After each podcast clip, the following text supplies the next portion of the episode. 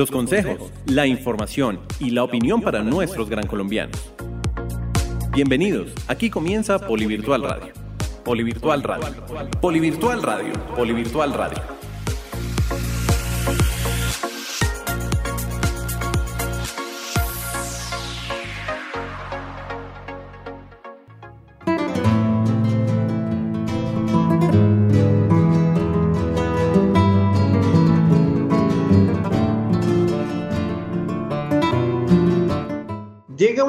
De Polivirtual Radio, el programa que conecta a todas nuestras audiencias virtuales del Politécnico Gran Colombiano.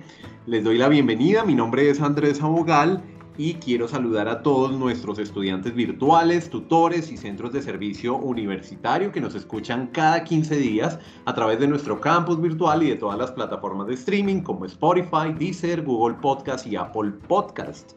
Hoy les traemos un tema que les puede interesar mucho y es que a la hora de decidir estudiar un posgrado, muchas personas eligen realizarlo en el exterior y también muchas de esas personas eligen estudiar, por ejemplo, en España. Para hablar más acerca de este tema, hoy nos acompaña Federico Ospina, director de EUDE en Colombia, con más de 8 años de experiencia en el sector educativo conoce el sector universitario y de escuelas de negocios en Latinoamérica, Centroamérica y Europa. Eh, además, especializado en proyectos educativos de valor para empresas, venta de educación ejecutiva e inclusión de proyectos en los diferentes sectores del mercado y creación de programas a la medida. Federico, bienvenido a los micrófonos de Polivirtual Radio. Nos alegra saludarte y gracias por aceptar nuestra invitación. Muy buenas tardes, eh, José Andrés, muchas gracias eh, por la invitación a este espacio. Eh, un saludo pues a toda la mesa de trabajo y a todos los estudiantes del Poli que nos están acompañando durante esta intervención. Bien, Federico, muchas gracias. Y bueno, yo empiezo preguntándote, ¿cuáles son las ventajas de estudiar un posgrado en el exterior y en este caso particular en España? ¿Qué ventajas tiene estudiar en España? Bueno, eh, cabe destacar que España hoy en día es el segundo destino más importante y de preferencia para los estudiantes eh, colombianos de hacer sus maestrías o, posgrados en el exterior, eh, solamente superado por Estados Unidos. Y hay una serie de ventajas por lo cual España se ha convertido en ese segundo destino después de estar en otros años en cuarto, quinto lugar y ha venido pues convirtiéndose hasta y escalando hasta llegar a este segundo lugar. Eh, una de las principales razones eh, eh, es, que España se ha vuelto un país multifacético en, la, en tener las mejores escuelas de negocios a nivel mundial.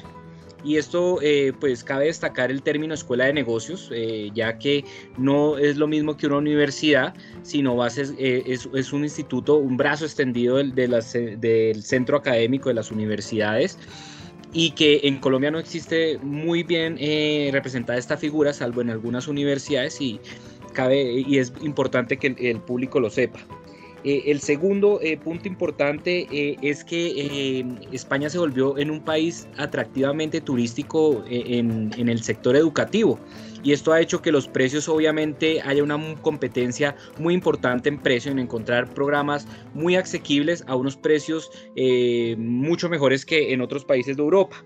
Y también eh, los precios de vivir en, y, los costes de vivir en España sumamente son más bajos eh, si comparamos a un país como Francia, como Alemania, incluso, incluso Italia, ¿no? Entonces también este tema de los costes competitivos ha hecho que si una persona quiere estudiar en Europa, pues lo haga directamente en España. Eh, el tercer valor diferencial de estudiar en España eh, han sido eh, que la persona mientras está haciendo su posgrado puede también trabajar y trabajar en unos trabajos muy cualificados que en la gran mayoría son pagos. Entonces, esto ha hecho que las personas pues tomen eh, que además de estudiar, pues paralelamente vayan eh, trabajando y también, pues, ¿por qué no? hacer unos ahorros importantes eh, que pueden servirle, pues, para conocer a Europa. Y aquí entra, pues, un destino, y aquí entra también uno de los factores y es que España es uno de los destinos turísticos más importantes a nivel mundial y es la puerta de Europa. Entonces tiene una conexión directa para que las personas viajen no solamente dentro de Europa, sino a Asia o África. Uno de los destinos preferidos de los alumnos, por decir, es Marruecos, muy cercano eh, a España, muy económico. Entonces, esto de ser una conexión y además de tener atractivos turísticos súper importantes, ah, lo ha hecho eh, convertirse también en un destino eh, turístico educativo. Y, y lo que quería agregar pues sobre, sobre ello es que estos cuatro valores han hecho que España hoy en día sea el segundo país más importante pues para que las personas vayan a estudiar allá su posgrado. Eh, Federico, eh, cuando uno eh, ve que hay muchas personas interesadas en realizar estudios de posgrados en España, muchos preguntan si los títulos son propios u oficiales, otros no saben que existen esas dos opciones. Entonces me gustaría, pues, si les puedes explicar a nuestra audiencia cuál es la diferencia entre un título propio y un título oficial. Y mi pregunta también es, y en tu opinión y, en y experiencia, eh, por qué siente uno o ve uno que los colombianos prefieren más los títulos oficiales. Bueno, eh, Raquel, muy importante pues esa pregunta. Lo primero es que eh, cabe destacar que las personas no, saben las diferencias porque aquí, por ejemplo, en Colombia, todos los títulos tienen que estar sujetos a, a, la revisión del Ministerio de Educación Nacional. Es decir, ningún programa académico puede ser ofrecido si no tiene una autorización del ministerio que se certifica por medio de un registro calificado. En cambio, en Europa eh, esta figura no existe. Eh, obviamente hay unos títulos que sí se acreditan ante, el Ministerio de, Educación de cada país, pero también eh, hay instituciones, no solamente las escuelas de negocios, sino también las universidades que pueden sacar programas em, autónomos, en este caso privados, como también se denominan los títulos propios, y los pueden impartir. Entonces, a la final, cuando, porque, digamos, por ejemplo, si uno está hablando de una universidad como la Universidad Complutense, que también tiene dentro de su portafolio títulos oficiales, pero también títulos propios, esto lo que nos quiere decir es que los dos títulos son válidos. Y aquí en Colombia eh, se ha tejiversado un poco este tema de las titulaciones, eh, porque pues a la final eh, no, no, se estudia a fondo el tema. Entonces, no quiere decir que un título propio aquí en Colombia no tenga validez o no valga realmente sí funciona eh, y sí tiene una gran validez, eh, pero dependiendo del sector en que yo me desempeñe. Entonces nosotros lo que hemos hecho con EUDE al tener una oferta mixta de títulos propios y títulos oficiales es explicar los alcances, eh, las ventajas y las limitaciones también de cada, de cada programa. Por ejemplo, cuando viene un, un, docente universitario, de hecho del Politécnico en Colombiano hemos tenido docentes estudiando con EUDE, obviamente les decimos que necesitan un título oficial, porque para hacer un escalafón o para eh, más adelante hacer un doctorado, el título tiene que estar reconocido aquí en Colombia y tiene que pues, pasar pues, por este proceso de convalidación. Pero si bien una persona que también las hemos tenido eh, del Politécnico Colombiano, que es un empresario o que trabaja en empresa privada y, y va a estudiar una maestría en un tema, por ejemplo, como marketing eh, o marketing digital, pues eh, realmente no va a tener un valor agregado si tiene un título oficial, sino ese título propio le va a funcionar si tiene su empresa o si está también trabajando en, el sector privado en cualquier, en cualquier campo en el campo eh, financiero, eh, de agencia, de retail, de consumo masivo, bueno, en cualquier campo de acción de trabajo en el sector privado le va a poder valer este título. Entonces, eh, sí las personas eh, realmente demandan más los títulos oficiales, pero no tanto por la necesidad del título, sino por de pronto eh, la mala información que a veces eh, sopesa cuando una persona pues está buscando una titulación internacional. Pero digamos el punto más importante de destacar es que en Europa existen estas dos clases de titulaciones, cada una tiene sus ventajas y no la una es más importante o menos importante, sino que cada una pues dependiendo de donde yo actúe, de, lo que yo quiera eh, para con ese título alcanzar en mi vida profesional y académica, pues será uno mejor que el otro. O sea que un colombiano, para un colombiano lo importante realmente a la hora de tomar la decisión es tener claro que si trabaja en el sector académico o en el sector público, lo mejor es el título oficial. Sí, sí es así. Si la persona pues está dentro de esos campos de acción, eh, se le aconseja y de hecho nosotros le aconsejamos hacer un título oficial porque sí va a necesitar ese requerimiento de la convalidación eh, porque se la van a pedir dentro de su postulación o dentro de la candidatura o en algún proceso pues de escalafón del sector público. Entonces sí, se sí es mucho mejor tener un título oficial en estos casos. Federico, ¿cuáles son los tipos de posgrados que se pueden estudiar en España? Bueno, eh, España eh, se ha convertido, pues, como les decía, eh, no solamente en un destino turístico, sino que eso le ha tenido una aceleración muy, una, una aceleración vertiginosa en toda la adaptación digital. Esto ha hecho que sea uno de los pioneros en la, en la formación virtual y también uno de los pioneros de haber llegado aquí en América Latina con formación online y, y, forma, información y formación online de calidad. Entonces ha, abierto varios abanicos, entre ellos pues los programas virtuales, los programas a distancia, que son pues eh, no, no, es lo mismo, eh, los programas semipresenciales, eh, o programas también virtuales con adaptaciones eh, presenciales en España y los que son 100% presenciales, que eso sí ya amerita que la persona pues vaya y haga todo su estudio internacional fuera del país. Entonces hay muchas opciones que hoy en España, que España ofrece pues a, a, a todos los países. Hola Federico, buenas tardes. Sí, un poco te estaba escuchando y mm, entendiendo que hay diversas posibilidades eh, frente a los estudios que se puedan hacer en España, a mí me gustaría un poco eh, que tú nos compartieras inicialmente en ese momento, en ese punto cero de partida, de, de revisión o de consejos que se les puedan dar a los estudiantes, algunas preguntas clave que se deban hacer al momento de tomar la, pues la decisión de estudiar em, en España, de ver esas opciones, de ver eh, cómo se puede generar ahí un aprendizaje interesante eh, y bueno, todo lo que conlleva em, viajar y vivir la experiencia internacional. Entonces, a mí un poco más que pregunta, me gustaría eh, escucharte y saber que nos puedas compartir algunas preguntas que se deben hacer esas personas al momento de tomar la decisión cuáles son como las, las tres o las cuatro que tú sientas que es importante que una persona antes de tomar la decisión se haga esas preguntas para en efecto saber eh, cómo tomar la decisión y saber eh, elegir de manera adecuada eh, frente a sus mismas necesidades. Bueno, no, Mayra, cuando una persona pues quiere estudiar, lo primero que quiere, lo primero que tiene que reflexionar es cómo lo quiere hacer y obviamente eh, la oportunidad de hacerlo presencial tiene unas ventajas eh, grandísimas. Eh, estoy refiriéndome a un estudio en el exterior.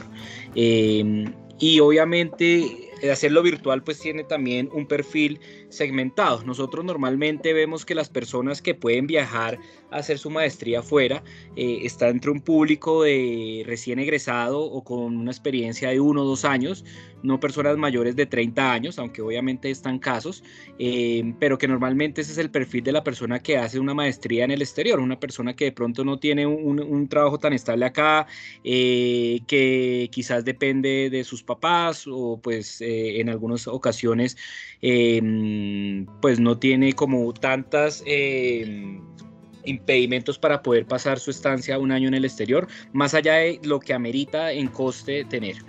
Eh, y la persona que está más propensa a hacer un programa online es una persona que tiene ya unos años de experiencia, que tiene una muy buena oportunidad laboral acá en Colombia, de pronto tiene familia, hijos y es mucho más difícil tomar la decisión de ir a estudiar. Entonces, esa sería como la primera pregunta. Eh, si quiero estudiar, ¿cómo lo quiero hacer? ¿Lo quiero hacer de manera virtual? ¿Lo quiero hacer de manera semipresencial?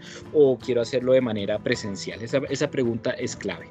Eh, lo segundo es, es, revisar dónde, a, dónde quiero hacer mi programa, ¿no? Y obviamente eh, cada país tiene unas titulaciones muy interesantes, eh, por lo menos en Europa, España, eh, para estudiar todos estos tipos de programas, MBA, recursos humanos, marketing digital, es un país muy fuerte en estos programas. Entonces es cuando ya uno tiene y escoge el destino, porque por ejemplo dice, mira, no, yo solamente tengo el español y quiero hacer un programa en habla hispana, pues ya tiene seleccionado también dónde, dónde en qué país quiere estudiar.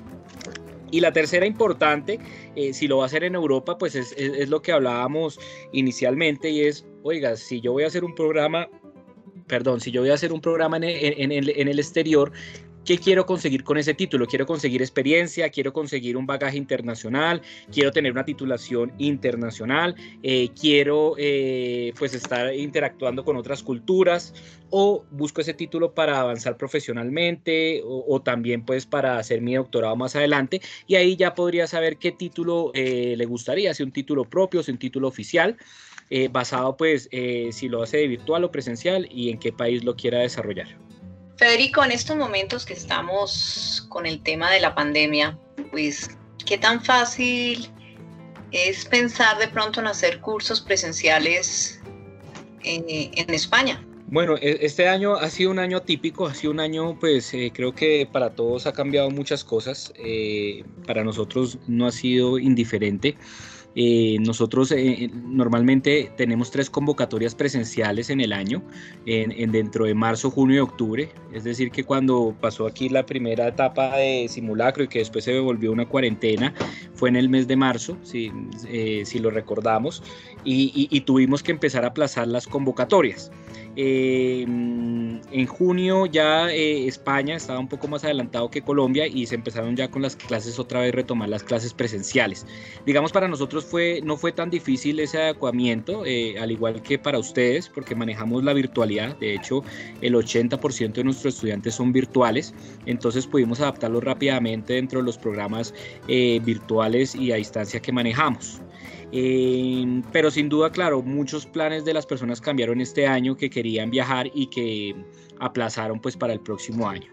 Yo creo que pues a la final eh, en el 2021 va a estar marcado eh, por varias cosas, no va a ser un año tan difícil, y sí, y, pero tampoco creo que sea un año que vaya a estar marcado por las cuarentenas prolongadas.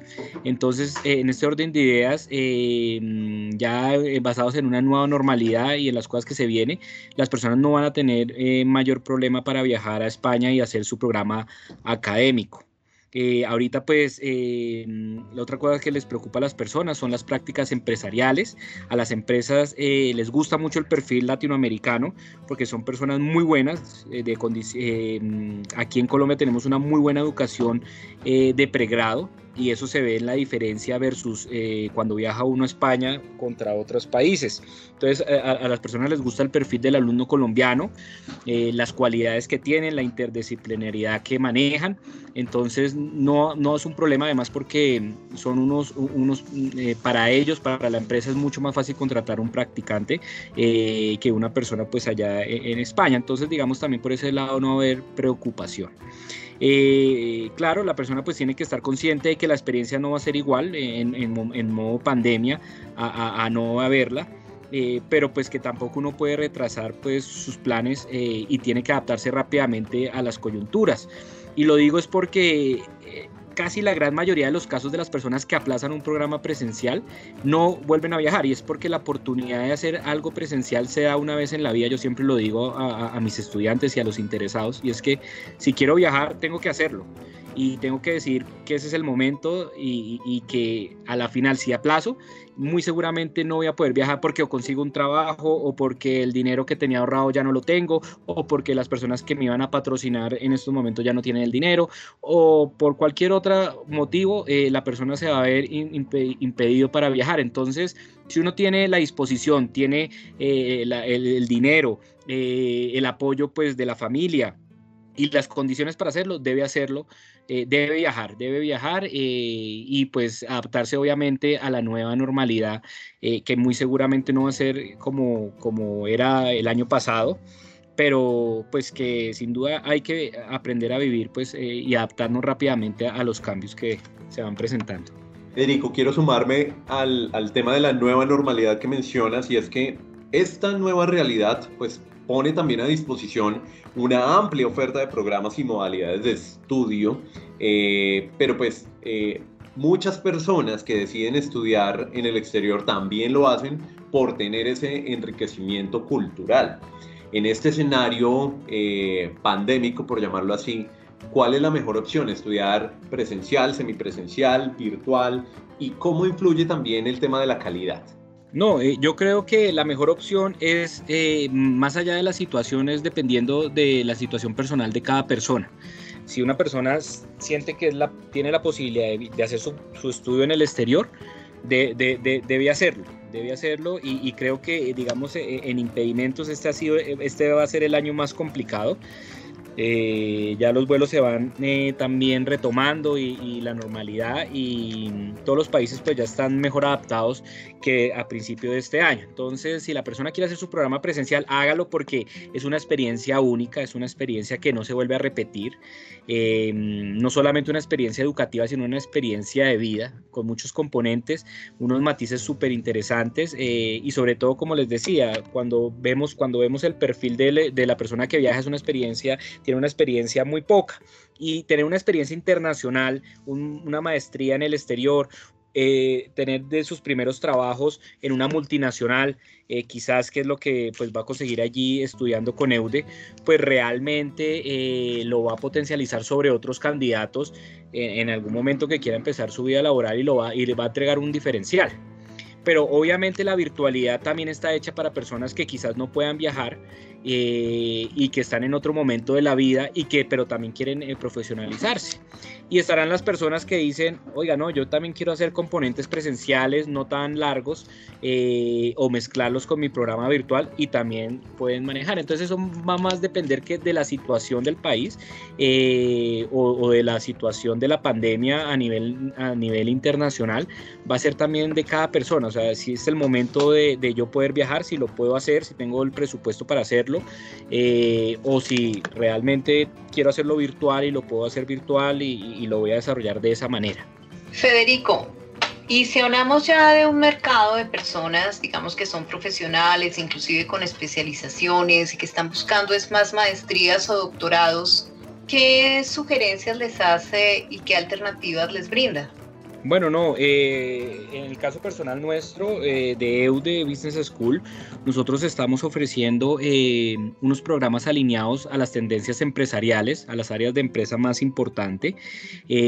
como les decía, España es muy fuerte en maestrías de este corte y al igual por eso la discusión de las titulaciones, que si es un título válido, realmente em, esto, estos, cuando uno estudia, por ejemplo, un MBA, eh, empieza a revisar que eh, el pensum del MBA eh, eh, en, en todos los países y en todas las universidades es muy similar. Cambian algunos enfoques o algunas materias que tienen los sellos de cada universidad, pero el, el pensum global del programa tiene los mismos conocimientos. Y aprender alta dirección en Colombia, en España, en Estados Unidos o en Reino Unido va a ser con los mismos conocimientos. Por eso son conocimientos globales que se adquieren y que van a funcionar para cualquier parte. Entonces, aquí dentro de la oferta académica de nuestra van a encontrar eh, este tipo de programas, eh, programas alineados eh, a las áreas de, de, empresa más importantes, a donde sumado pues a una a, que todos los programas nuestros tienen una fuerte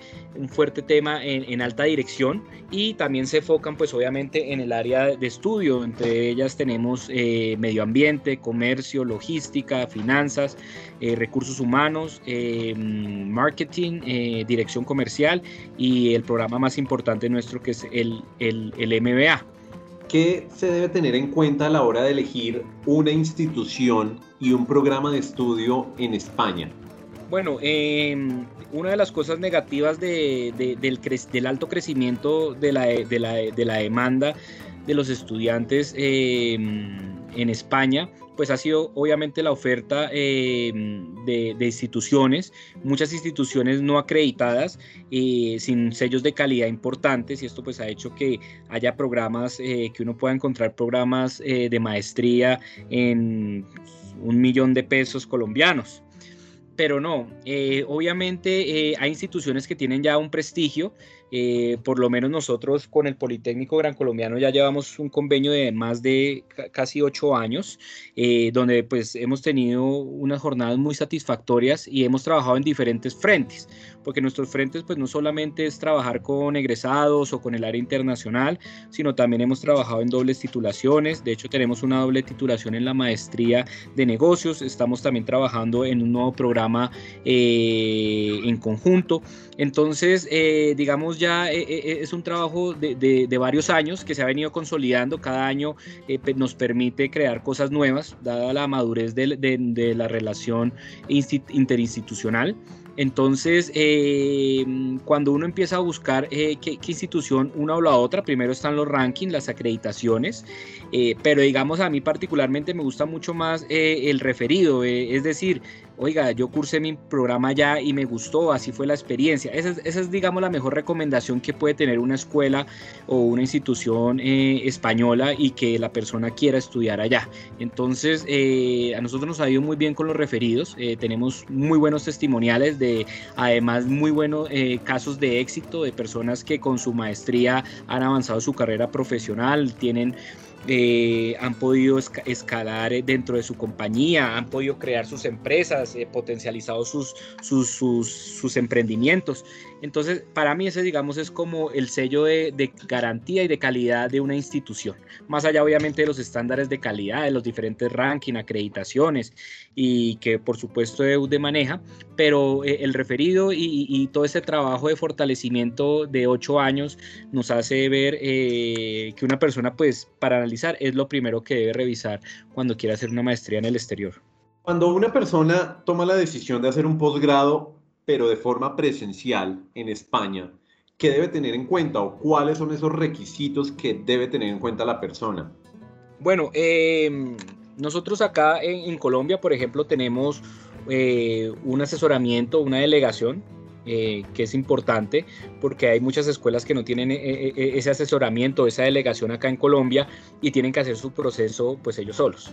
Entonces, siempre que nosotros tenemos las personas inscritas que van a viajar al exterior a hacer su maestría, nos los preparamos desde cuatro meses antes.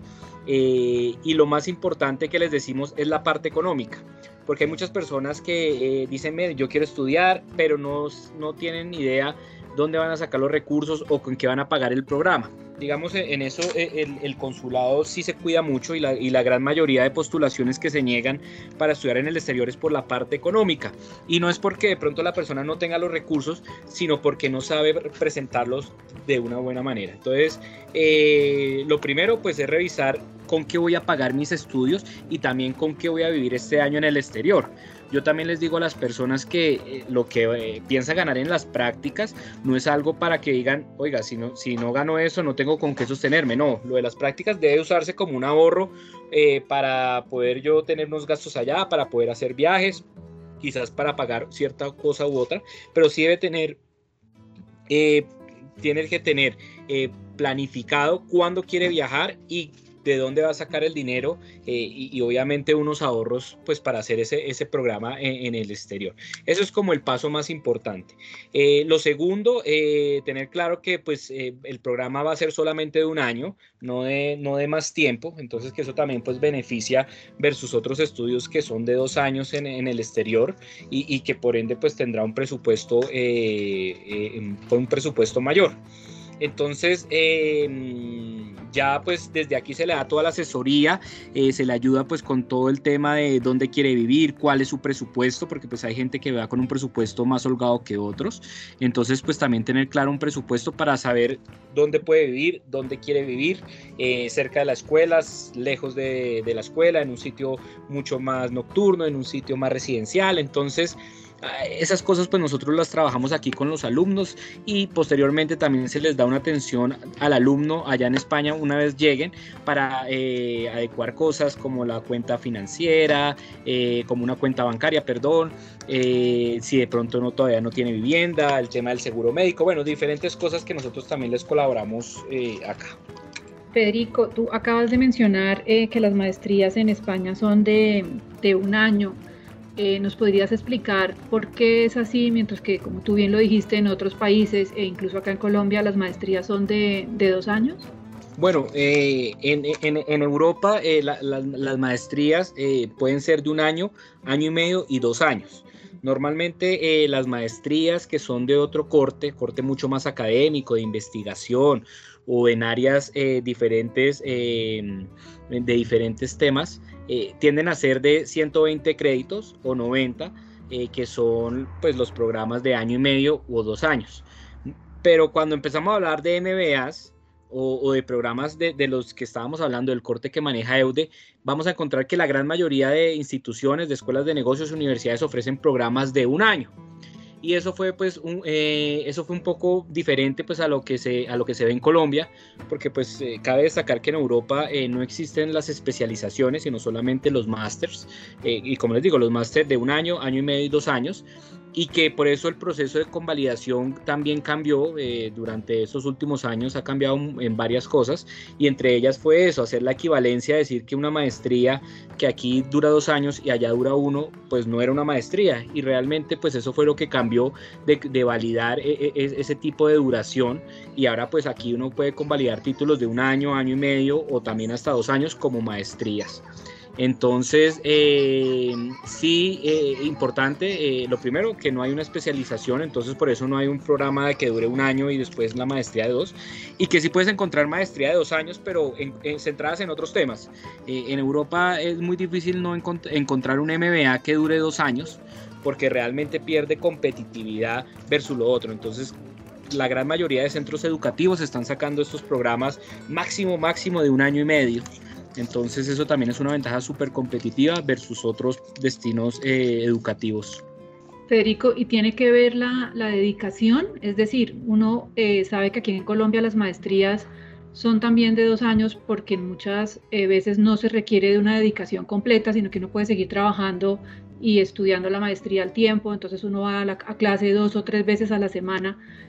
¿Cómo son estas maestrías en España? ¿Son de dedicación completa? ¿Se requiere estar estudiando eh, exclusivamente o da espacio para también poder eh, trabajar no en trabajos esporádicos y casuales, sino de manera mucho más eh, formal y exigente? No, obviamente dependiendo también del programa y de la escuela que uno quiera, hay una exigencia académica. pero sin duda la gran mayoría, si no decir todas, dan la opción de que la persona este, también pueda trabajar simultáneamente mientras estudia. Y, no quiere decir que esto, pues que si puede trabajar y estudiar, pues eh, tenga una menor dedicación, sino que obviamente hay un trabajo autónomo más importante para, el estudiante. Eso sí, los, horarios se adaptan, eh, hay, horarios eh, de noche, hay horarios de noche o hay horarios viernes y también aquí como sucede en, en Colombia, eh, sino que los componentes horarios cambian. Hay unos componentes eh, donde se trabajan presenciales, hay otros a distancia. Eh, por ejemplo, instituciones como EUDE utilizan mucho su plataforma también en programas presenciales para no tener una intensidad tan tan, tan, tan alta, porque pues también hay perfiles, por ejemplo, españoles o europeos que van y estudian y que tienen que, se, no pueden estudiar todos los días, toda la hora, eso es digamos para un perfil de pronto más junior, porque también hay unos programas full time que sí requieren una mayor dedicación. Y hay otros executive que requieren una dedicación, eh, una dedicación menor. Pero sí, como te decía, si uno va a ver el, el, pensum de una maestría, eh, por ejemplo, acá en Colombia y una versus una internacional, por ejemplo, en un MBA, eh, tienen la misma, la, la, la, misma base. lo que suma aquí, por ejemplo, en, en, en Colombia, es que la tesis obviamente también suma un gran tiempo del programa y también cosas, eh, seminarios eh, de alternativos o diferentes opciones que tienen para estudiar. Entonces eso, eh, por eso es que a la final, pero vas a ver que tiene las mismas áreas de alta dirección, de estrategia, de mercadeo, de financiera. Eso es, es, lo mismo, sino que pues obviamente tienen otras cosas que suman un mayor tiempo y por eso pues también tienen una dedicación más amplia durante el tiempo. En el caso de EUDE, ¿en qué consiste el convenio realizado con el Politécnico Gran Colombiano? Contémosle un poco a nuestros egresados o, nuestros estudiantes que están próximos a terminar sus pregrados. Bueno, eh, el convenio realmente eh, tiene diferentes matices y pues esto también, como les decía, es una madurez de ocho años de esta alianza donde se han trabajado con el área internacional en cabeza de Raquel, eh, que nos ha servido de gran motor pues, para varios proyectos, eh, también con eh, programas de posgrado de, de, la Escuela de Administración, puntualmente donde más trabajamos. Eh, pero en cara, digamos, al egresado o también pues a los, a los estudiantes de últimos semestres, eh, lo más atractivo pues es una serie de, descuentos preferenciales que tiene EUDE en toda su oferta académica para, los, para, pues, para, para este público. Eh, nosotros tenemos uno, un unos descuentos muy importantes eh, que van hasta el 33% eh, de toda la, oferta académica, no solamente presencial y virtual, para que los estudiantes pues, puedan eh, estudiar. Y, también importante comentarlo que ahorita pues con, graduados estamos incentivando también por los estudios, por cada persona que estudie con nosotros, vamos a hacer un tema de entrega para las becas que hace aquí el Politécnico Gran Colombiano, entonces también cada persona que estudie con nosotros está apoyando ese fondo de becas para que estudiantes de bajos recursos pues puedan acceder a la educación superior. Entonces también importante eh, que pues estudiando con EUDE pues hay un, se pone un granito de arena pues para, para, pues, para este, este, este fondo de becas. Entonces eh, e, ese es el punto más atractivo creo yo, eh, los, descuentos y las tarifas preferenciales que pueden acceder los estudiantes por medio de este convenio. Y eso ha sido digamos pues también una de las grandes ventajas y por qué además del programa referidos que manejamos, porque el estudiante pues escoge para hacer su posgrado internacional eh, en EUDE Business School. Perfecto, él es Federico Ospina, director de EUDE en Colombia, hoy hablándonos de lo que se debe tener en cuenta para realizar un posgrado en España. Federico, muchas gracias por acompañarnos hoy en Polivirtual Radio. Bueno, muchas gracias José Andrés, gracias a toda la mesa de trabajo, eh, gracias a todas las personas pues que nos están escuchando. Ya saben pues que cualquier cosa eh, se pueden contactar con nosotros ahí en el departamento de, graduados y, del área internacional están los datos de EUD Colombia.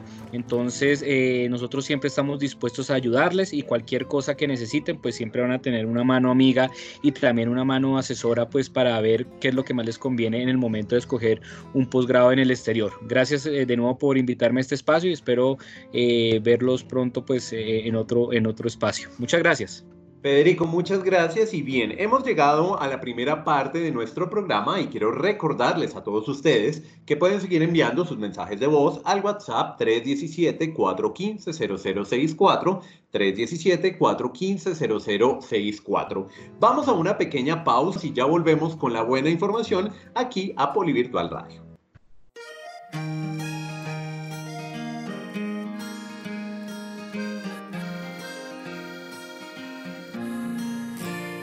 Aquí naciste y aquí aprendiste a valorar lo que es tuyo. Es un orgullo.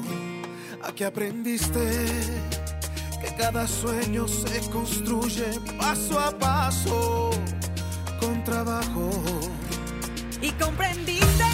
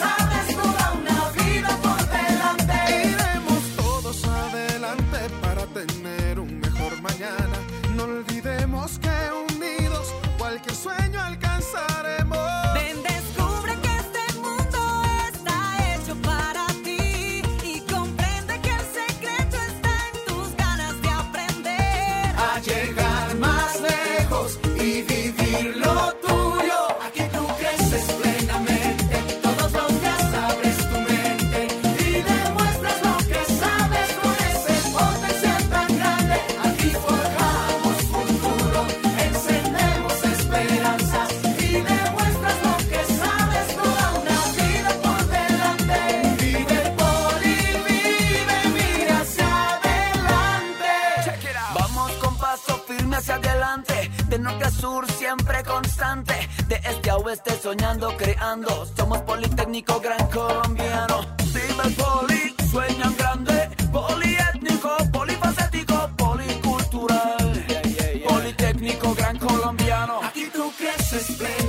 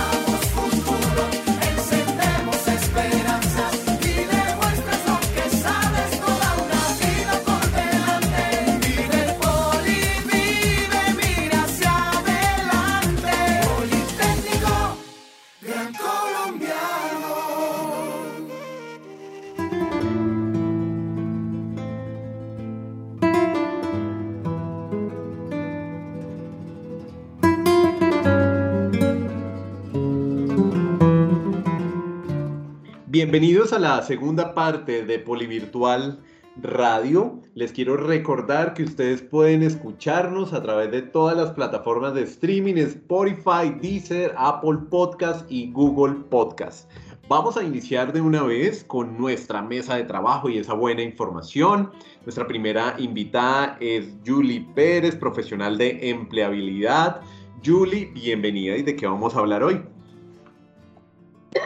Hola Andrés, hola a toda la mesa de trabajo, muchísimas gracias. Eh, bueno, hoy quiero contarles a todos nuestros estudiantes y graduados eh, y recordarles que em, desde el Centro de Orientación Laboral contamos con una prueba psicotécnica que nos permite medir aptitudes que nos van a ayudar a evidenciar aquellas competencias que podemos destacar cuando vamos a realizar una búsqueda de empleo o una entrevista laboral.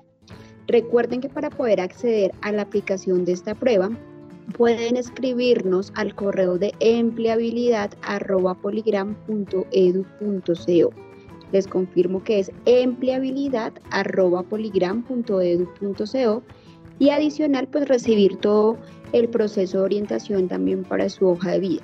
Este tipo de orientaciones o de apoyos o aplicaciones de prueba Recuerden que no tienen ningún costo y está abierto para toda nuestra comunidad, tanto de estudiantes como de graduados. También quiero contarles que desde la oficina de graduados vamos a tener dos actividades que estaremos desarrollando en los próximos días. Una de ellas es una actividad que vamos a realizar el próximo 31 de octubre para los hijos de eh, nuestros graduados, eh, teniendo en cuenta el marco del mes de los niños. Estaremos enviando toda la información de inscripción para que puedan participar y disfrutar de estos espacios que tenemos desde la oficina para todos ustedes. También quiero eh, contarles que el próximo 4 de noviembre tendremos un evento para los graduados emprendedores o que estén pensando en una idea de emprendimiento, ya que esta capacitación que se va a brindar eh, va a fortalecer todas las herramientas que deben tener en cuenta cuando eh, van, a tener, van a realizar un modelo de negocio o tener en cuenta para sus emprendimientos. Toda esta información que les acabo de mencionar pueden, eh, las van a encontrar en sus correos electrónicos que próximamente estaremos enviando y en la página web de la universidad. Esas son como las, las iniciativas que tenemos desde hoy, desde el Centro de Orientación Laboral y la Oficina de Graduados. Muchas gracias. A ti, Julie, muchísimas gracias por esa buena información. Y bueno, ahora nuestra invitada es la directora de la ORNI, Oficina de Relaciones Nacionales e Internacionales, Raquel Bretón. Raquel, bienvenida. ¿Y de qué vamos a hablar? Gracias, Andrés. Bueno, eh, aprovechando que el tema de hoy eran los posgrados en España, pues yo quiero contarle a nuestra comunidad de estudiantes que nosotros a través de la Oficina de Relaciones Nacionales e Internacionales tenemos diferentes convenios para precisamente ofrecer a nuestros estudiantes y también colaboradores y docentes eh, opciones para que estudien estos posgrados con universidades aliadas, como lo es eh, EUD Business School.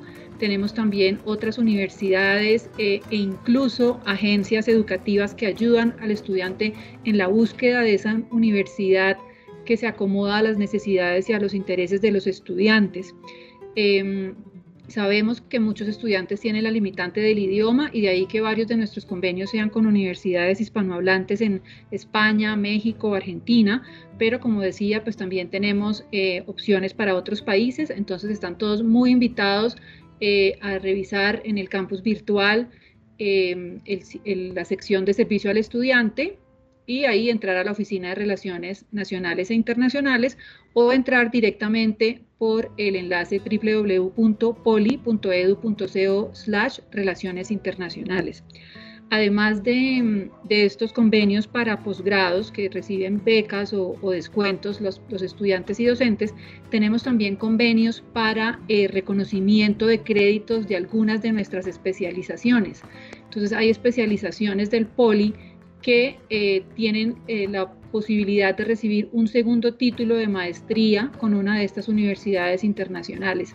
Hemos hecho un estudio con las escuelas académicas de estas especializaciones para que la universidad extranjera reconozca algunas de las asignaturas y créditos que se ven dentro de la especialización y así los estudiantes pueden en menos tiempo y con menos, eh, con menos costo recibir ese segundo título en una maestría. Además son maestrías con títulos oficiales, que ya pues quedó muy claro cuál es la diferencia entre un título oficial y un título propio. Entonces, eh, también ingresando por la misma ruta que les expliqué, pueden encontrar allí la sección de posgrados en el exterior o la sección de doble titulación y ahí pueden ampliar la información de estas dos opciones que les acabo de explicar. Perfecto, Raquel, muchísimas gracias por esa buena información. Ya lo saben, ya pueden consultar lo de posgrados en el exterior y lo de doble titulación. Raquel, muchas gracias y bueno, ahora recibimos a nuestra abogada de cabecera, Sandra Afanador, con todos los temas legales. Sandrita, bienvenida y de qué vamos a hablar hoy. Hola Andrés, muchas gracias. Hoy vamos a hablar de un tema que por estos días está sonando mucho en los medios de comunicación y es el traslado de régimen para las personas que están haciendo aportes en pensión tanto personas que trabajan eh, para un empleador como personas que trabajan como independientes pero hacen sus aportes. Entonces es importante tener presente para que una persona se pueda cambiar de régimen, es decir, está de pronto en un fondo privado de pensiones, en Colombia hay cuatro fondos que son por venir Protección, All Mutual y Colfondos. A Colpensiones, que es la administradora del régimen de prima media, o a la inversa, lo que tiene que hacer la persona, primero que todo, es llevar mínimo cinco años en el régimen en el que está. Segundo, si es mujer, no tener más de 47 años y si es hombre, no tener más de 52. Lo ideal es que lo hagan hacia los 46 o hacia los 51 años, si son mujeres u hombres respectivamente. Si están en un fondo privado, solicitan en su fondo la doble, eh, se le brinda la doble asesoría y se solicita en el fondo. Entonces dice, mire, yo quiero que me dé la doble asesoría, el fondo está en la obligación de darle la doble asesoría y a su vez la solicita en Colpensiones. ¿Qué pasa con estas asesorías? Le permiten proyectar a la persona o tener una idea de cómo podría pensionarse en cada uno de los regímenes para así tener elementos que le permitan saber si quiere continuar en el que está o si se quiere cambiar. Y si se quiere cambiar, una vez tenga la doble asesoría hecha tanto por el fondo como por Colpensiones, entonces puede solicitar el cambio.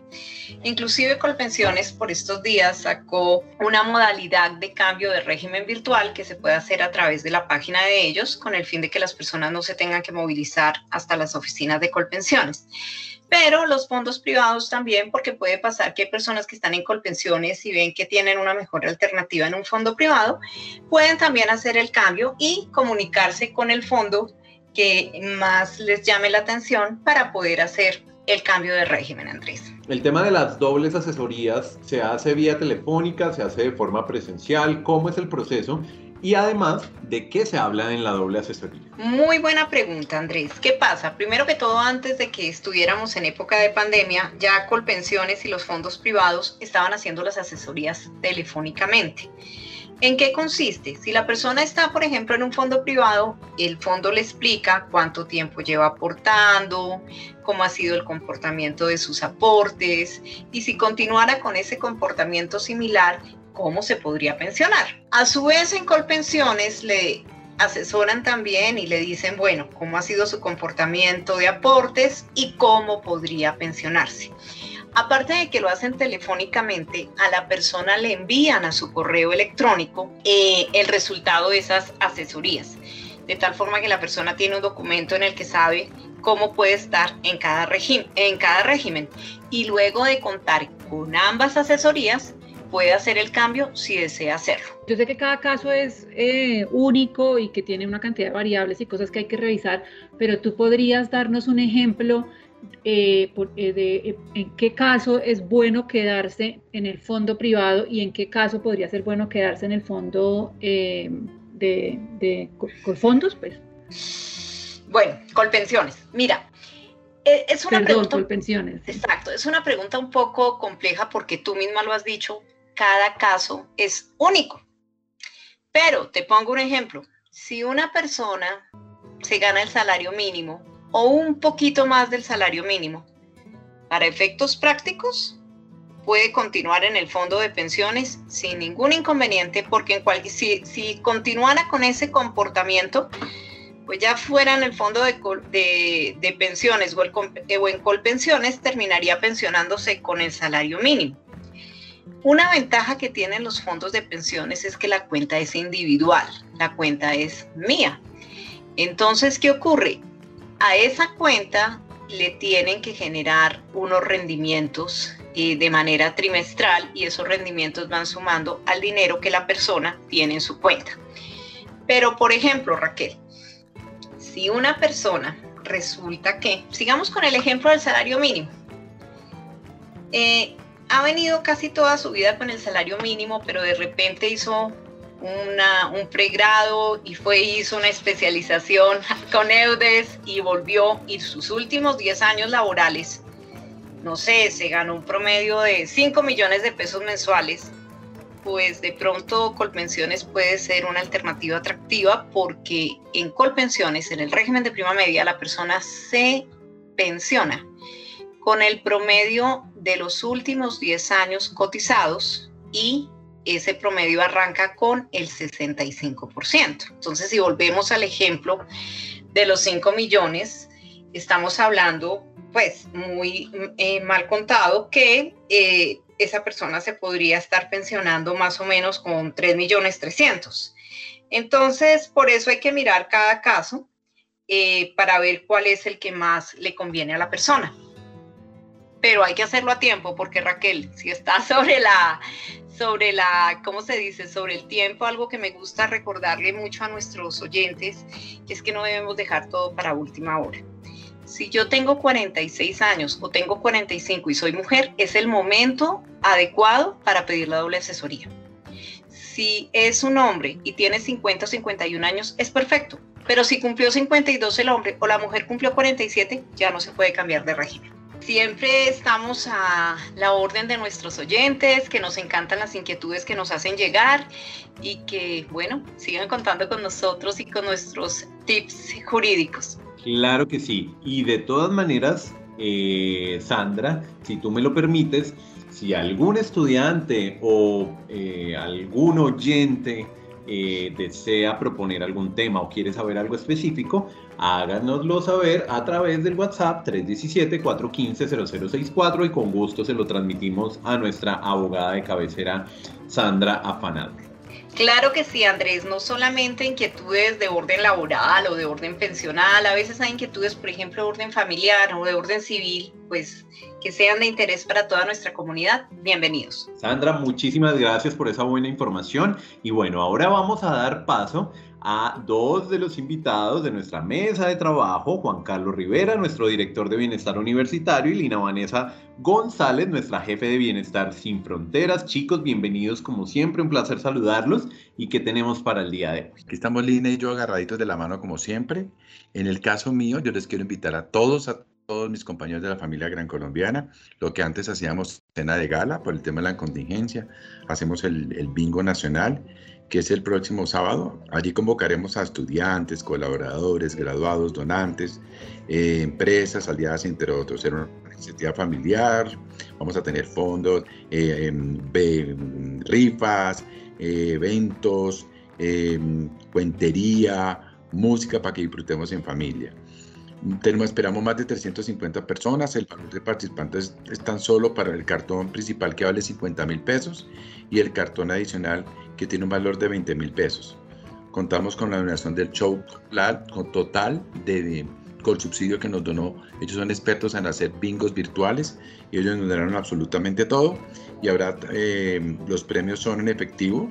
Eh, se hará 2 millones y contaremos con 5 bingos, en las cuales 4 serán premios en efectivos, uno por un millón de pesos, otro bingo por 500, otro 300 y otro 200. Bicicletas de todo terreno y rifas adicionalmente para los que participen de eh, estadías en, en Glam Camping, de con subsidio que ustedes saben que están muy de moda y muy chéveres, eh, y en el hotel con subsidio por bonos y bonos en la, de, de, bicicletas y bonos de 100 mil pesos adicionalmente. Como lo pueden hacer, fue por, lo pueden hacer por con descuento de nómina del Banco de Bogotá o también llamar a, a las niñas de recaudación de fondos o becas y monitorías Ariana Álvarez. Becas y monitorías arroba. Los invito a todos para que nos ayuden a estar allí con nosotros en el bingo.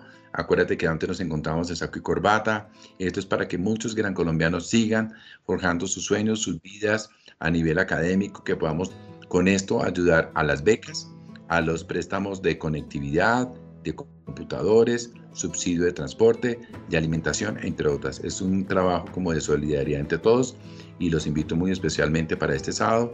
Lo quisimos hacer a las 6 para que lo disfruten en familia. Entonces los espero a todos y bueno, y ojalá puedan ya por llamar a, a becas y monitorías, yo quiero, dame dos cartones, cinco cartones, tres cartones, como te digo, el principal vale 50 mil pesos y los adicionales 20 mil pesos. Los espero a todos con el corazón abierto, Bogotá y Medellín y Colombia entera. Desde Bienestar Universitario también queremos hacerles una invitación muy especial a nuestra Semana Aran Colombiana. La Semana Aran Colombiana se realizará del 3 al 6 de noviembre. Tendremos actividades todas, todas este año. Por primera vez nuestra Semana Gran Colombiana es 100% virtual. Actividades desde competencias y torneos de videojuegos, conversatorios eh, de programas como aerolíneas. Vamos a tener revistas invitadas como la revista Ático que toca temas paranormales, muestras culturales de nuestros estudiantes tanto de teatro como de artes de la escena, talleres de doblaje, talleres publicitarios, bueno, entre muchísimas otras actividades. Tenemos alrededor de 30 actividades todas para todos nuestros estudiantes y todas de libre acceso. Esperen la programación que sale próximamente en nuestra página de internet.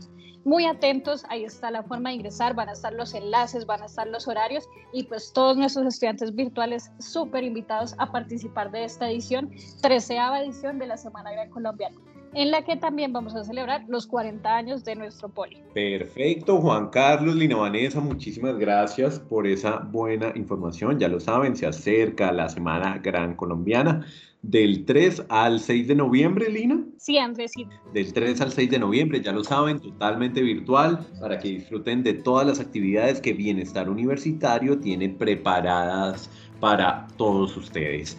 Y bien, seguimos con la buena información y ahora recibimos a nuestra jefe de prensa, Mayra Jiménez, con toda esa buena información de lo que pasa en el día a día en el Poli. Mayra, bienvenida. Cuéntanos, ¿qué tenemos para hoy? Gracias, Andrés. Claro que sí. Hoy les quiero compartir algunas noticias destacadas de la semana. Iniciando con los premios Persepoli, en donde más de mil estudiantes del Politécnico Gran Colombiano pusieron a prueba su capacidad creativa e investigativa alrededor de mercadeo y publicidad, tanto de la sede de Bogotá como de nuestra sede en Medellín.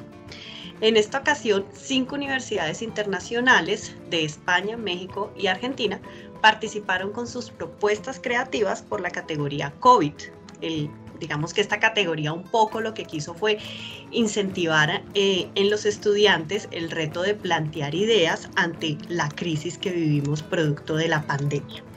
Los premios Persepolis son un concurso que desarrolla los estudiantes para los mismos estudiantes y la competencia giró en torno a un reto de mercado y publicidad planteado por clientes externos, que es un poco como el, el gancho que tienen eh, los estudiantes para llevar su conocimiento a, pues a, a, unos escenarios un poco más reales.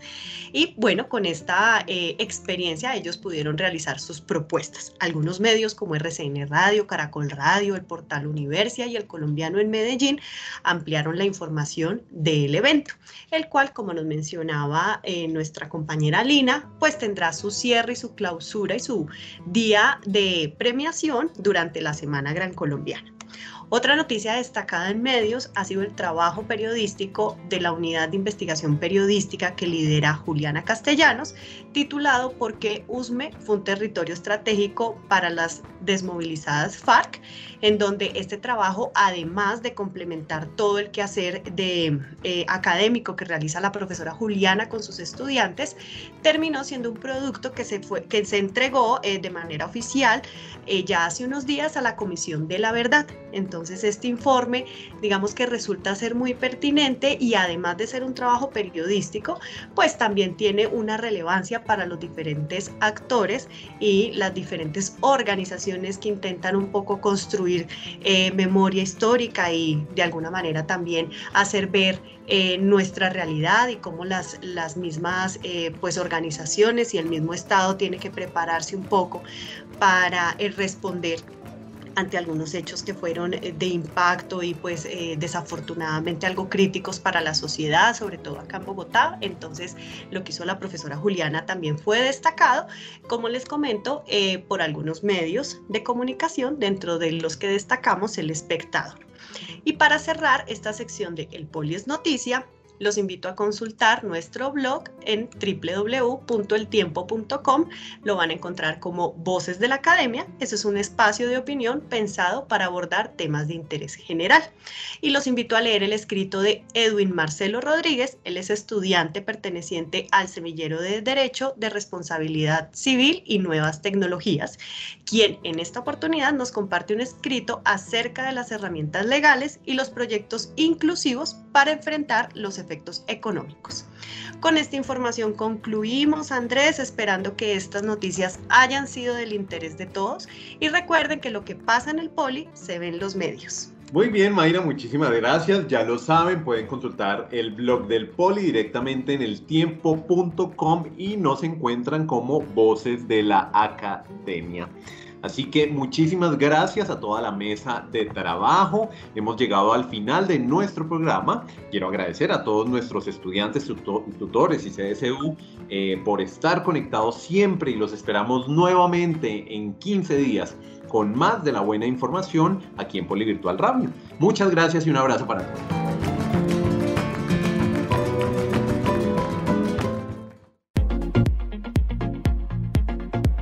Gracias por escuchar Polivirtual Radio. Una producción de Poliradio. Emisora por internet del Politécnico Gran Colombiano.